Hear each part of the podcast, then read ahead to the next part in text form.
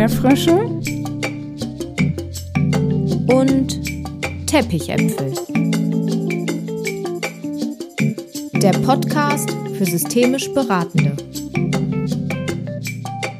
Von Jessica Fenzel und Theresa Grote. Herzlich willkommen zum Sommerspecial mit drei Folgen im Wochenabstand und einigen, ja, ich würde sagen, Bonbons. Wir haben in den letzten Wochen Rückmeldungen zum Podcast bekommen und so etwas gehört wie, der Podcast ist ja eigentlich nichts für mich oder ich bin ja keine Fachkraft oder Beraterin, aber höre trotzdem euren Podcast und finde ihn cool. Uns ist nochmal wichtig zu sagen, der Podcast ist für jede und jeden gedacht, der oder die von einem Denken in festen Kategorien oder Schubladen loskommen möchte. Für Menschen, die sich Alternativen wünschen zu linearen Lösungen, aller, da musst du doch nur mal das oder das machen.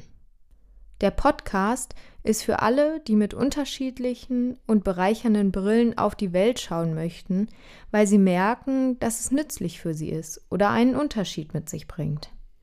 In der letzten Folge ging es bereits um systemische Grundhaltungen. Hört doch mal rein. Heute geht es damit weiter. Es geht um die Haltungen der Ressourcenfokussierung, der Zirkularität und die Haltungen der Neugierde und des Nichtwissens. Ja, heute beginne ich mit der Haltung von Ressourcenfokussierung. Ressourcenfokussierung bedeutet für mich als systemische Beraterin, dass ich auf das schaue, was ist und nicht auf das, was aus meiner Sicht sein sollte. Ressource bedeutet übersetzt sowas wie Kraftquelle, Stärke, Fähigkeit, Talent. In meiner Haltung von Ressourcenfokussierung schaue ich vorrangig auf das, was mein Gegenüber gut kann, was mein Gegenüber gerne mag, zur Verfügung hat und für sich selbst als wertvoll erlebt. Ich schaue auf die gute Absicht, die guten Gründe und die Stärken in jedem Verhalten. Das Prinzip der Ressourcenorientierung ist durch die Annahme gekennzeichnet, dass jedes System über alle benötigten Ressourcen zur Problemlösung bereits verfügt. Die Ressourcen sind meistens zum aktuellen Zeitpunkt blockiert oder werden aus subjektiven Gründen nicht oder noch nicht genutzt. Und ich sehe dann meine Aufgabe als systemische Beraterin darin, diese Ressourcen aufzudecken und nutzbar zu machen. In meiner systemischen Herangehensweise gehe ich davon aus, dass selbst wenn jemand lange Probleme sehr leidvoll mit sich trägt, die Fähigkeiten für hilfreiche Lösungen in seinem, ihrem klugen Unbewussten, also in seinem unwillkürlichen Erfahrungsrepertoire, wie Gunther Schmidt es nennt, schon gespeichert sind. Da kommt zum Beispiel eine Frau in die systemische Beratung, die sich selbst als depressiv bezeichnet. Ich würde sie als erstes respektvoll begleiten, mit würdigendem Einfühlen. Ich würde auf ihre Ressourcen schauen und sie verständnisvoll in ihrem Erleben begleiten und sie zunächst fragen, wo sie sich nicht depressiv fühlt, wo sie sich selbstwirksam fühlt, was ihr gut gelingt, was ihr Spaß macht, was in ihrem Leben so bleiben darf, wie es ist, und dann, welche Bedürfnisse sich über die Depression als kluge Wegweiserin melden. Es geht mir also kaum darum, auf die Störung zu schauen, sondern vielmehr auf die guten Gründe und die Stärke der Depression. Diese Frau schaute mich äußerst kritisch an, als ich sie aus meiner Haltung der Ressourcenfokussierung so etwas gefragt habe wie mal angenommen, ihre Depression kommt als gute Freundin. Welche liebevolle Botschaft bringt sie ihnen mit? Die nächste Haltung, über die ich sprechen möchte, ist die Haltung der Zirkularität. Damit bezeichne ich die Grundhaltung, die die Kreisförmigkeit, mit der das Verhalten von Systemteilnehmerinnen und Systemteilnehmern in Regelkreisen gesehen wird. Zirkularität erfordert einen fortwährenden Wechsel der Perspektive von mir. Ich beobachte den Gesprächsverlauf, Versuche den Kontext, in dem das Verhalten auftritt, zu erfassen und formuliere und prüfe Hypothesen, die mein Handeln leiten. Dies ist ein zirkulärer Prozess, der sich immer wieder kreisförmig abbildet.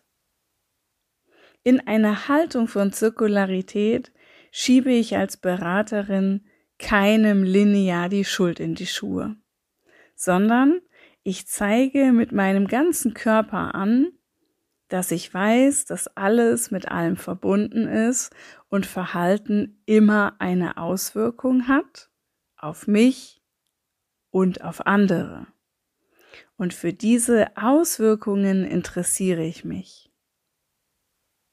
Auf die Haltung der Zirkularität gehe ich besonders im Interview mit Professor Dr. Cordula Borbe ein, was ihr hier demnächst im Podcast zu hören bekommt. Die nächste ist die Haltung der Neugier. Mit Neugier ist eine bestimmte Unwissenheit gemeint, die eine vorschnelle Erkenntnis zu verhindern versucht. Neugier kann weitere zusätzliche Beschreibungen erzeugen und hebt die Idee, eine richtige Beschreibung gefunden zu haben, auf. Neugier steht dem Begriff entgegen, ich könne als Beraterin ein System durchschauen und steuern. Arist von Schlippe und Jochen Schweitzer schreiben dazu im Lehrbuch der systemischen Therapie und Beratung 1.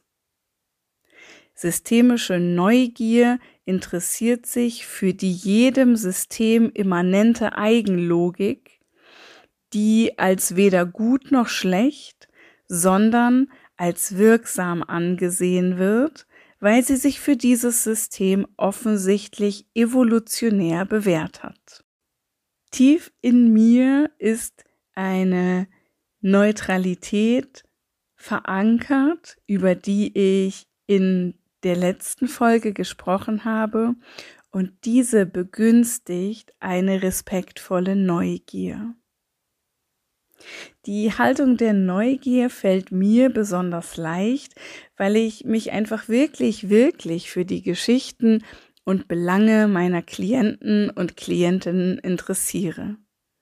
Ich bin sozusagen mit einer gewissen Lebensneugier, einem Hunger, mein Gegenüber verstehen zu wollen, ausgestattet, und das macht es mir leicht. Durch meine Hypothesenbildung wird meine Neugierhaltung aufrechterhalten. Und das zeigt, alle Haltungen hängen miteinander zusammen. Keine Haltung kann ohne die andere eingeübt und praktiziert werden. Gianfranco Cecchin aus dem Mailänder Team schlug 1988 vor, die Prinzipien der Neutralität, der Zirkularität und des Hypothesens Bildens unter dem Gesichtspunkt der Neugier neu zu begründen.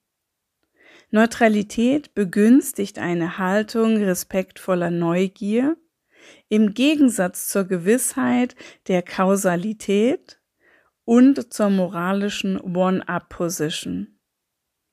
Eine so verstandene Neugier erleichtert rekursiv die Neutralität. Beides wird, wie Check-in meint, durch einen ästhetischen Standpunkt gefördert, also durch ein Interesse an Mustern und an der Vielfalt möglicher Muster statt durch Bewertung. Hypothesenbildung und zirkuläres Fragen sind sozusagen technische Mittel, eine Neugierhaltung aufrechtzuerhalten. Zwischen allen dreien besteht eine rekursive Beziehung. Sie erzeugen sich gegenseitig.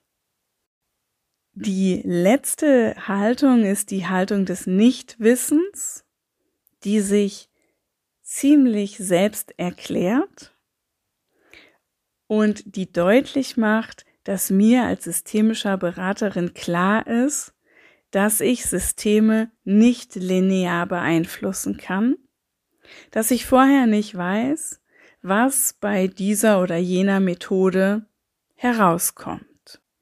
Eine Haltung des Nichtwissens soll meinem Gegenüber transportieren, dass auch ich keine Lösung für ihn bereithalte und er nur selbst darauf kommen soll oder sie, sondern die Haltung des Nichtwissens soll transportieren, dass ich es auch wirklich nicht weiß, was für mein Gegenüber passend ist. All diese systemischen Grundhaltungen, die wir hier in diesen beiden Podcast-Folgen für euch zusammengefasst haben, machen die Arbeit so unfassbar spannend, so aufregend und jede Begegnung einzigartig. Ich wünsche dir ganz viel Freude beim Einüben und Praktizieren dieser systemischen Grundhaltungen. Ja, danke Jessica. Und dann heißt es üben, üben, üben. Du hast in der letzten Folge ja schon das Verkörpern von Haltungen angesprochen. Die Literatur ist begrenzt mit ihren Fallbeispielen zum Thema Haltungen, aber wir sind ja ein Podcast des Dialogs und nichts ist spannender als die Begegnung. Jessica hat die Gelegenheit, mit einer Klientin ins Gespräch darüber zu kommen. Wie wirkt das Verkörpern in der Praxis? Was kommt bei dem Gegenüber an? Ja, ich finde, das ist gar nicht so einfach zu erklären, woran man in einer Begegnung mit Klienten und Klientinnen diese systemische Haltung auch wirklich merkt. Und deswegen freue ich mich, dass ich heute die Chance habe, mit einer Klientin zu sprechen und sie mal so zu fragen, ähm, woran haben Sie eigentlich diese systemische Haltung bei mir so gemerkt? Ja, hallo Frau Fenzel. Also speziell daran gemerkt habe ich es, dass sie, ähm, wenn wir ein, ein, eine Frage hatten oder ich eine Frage an sie hatten, ähm, sie mir ganz systematisch diese Frage wieder zugespielt haben, sodass ich praktisch gelernt habe, meine eigenen Antworten zu finden. Mhm. Ja, okay. Und das ist ja sozusagen so ein bisschen auch diese, diese Technik zu sagen. Ne? Also ich glaube, dass Ihre Lösung viel cooler ist als meine Lösung und dass Sie sich in Ihrem Leben viel besser auskennen, als ich es jemals können werde. Hm. Und in der systemischen Beratung geht es zum Beispiel auch viel darum, dass man auf das guckt, was jemand gut kann, äh, was jemand schon geschafft hat und ähm, ja, wo auch so Ressourcen und ähm, Stärken liegen. Können Sie da vielleicht nochmal so sagen, wie, wie war das für Sie, hm, wenn ich Ihnen mit einer solchen Haltung begegnet bin? Ähm, anfangs sehr ungewohnt. Äh, ich konnte es allerdings sehr gut annehmen und ich war teilweise selber von mir, also von mir selbst überrascht, was da so in mir gesteckt hat und äh, was da alles so an, ans Tageslicht kam, was für Interessen und was für Talente und was für Stärken vor allem und auch den Weg zu erkennen, äh, diese, diese Stärken auch zu nutzen. Mhm. Ja. Und halt auch in den Alltag umzusetzen.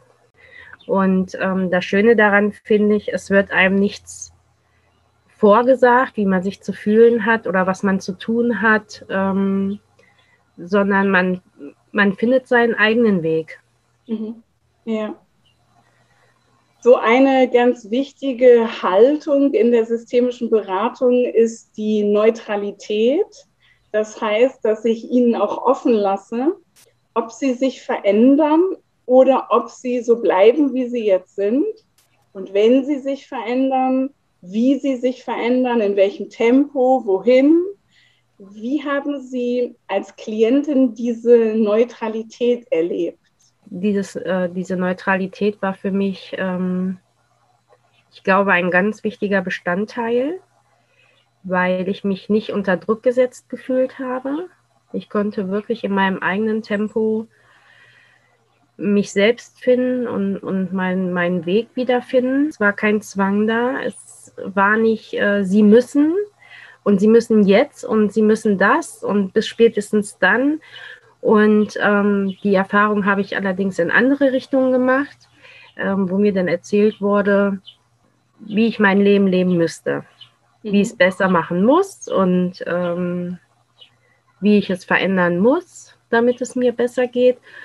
Und äh, aufgrund dieser ja, systemischen Beratung habe ich halt meinen eigenen Weg gefunden. Ohne Druck, ohne Zwang. Ähm, zu merken, das ist mein Weg, das sind meine Stärken, ohne dass irgendwer was fordert, verlangt, erwartet. Das ist für mich ein Riesenunterschied. Vielen, vielen Dank, dass Sie das hier teilen. Bitte. Äh, Sehr gerne.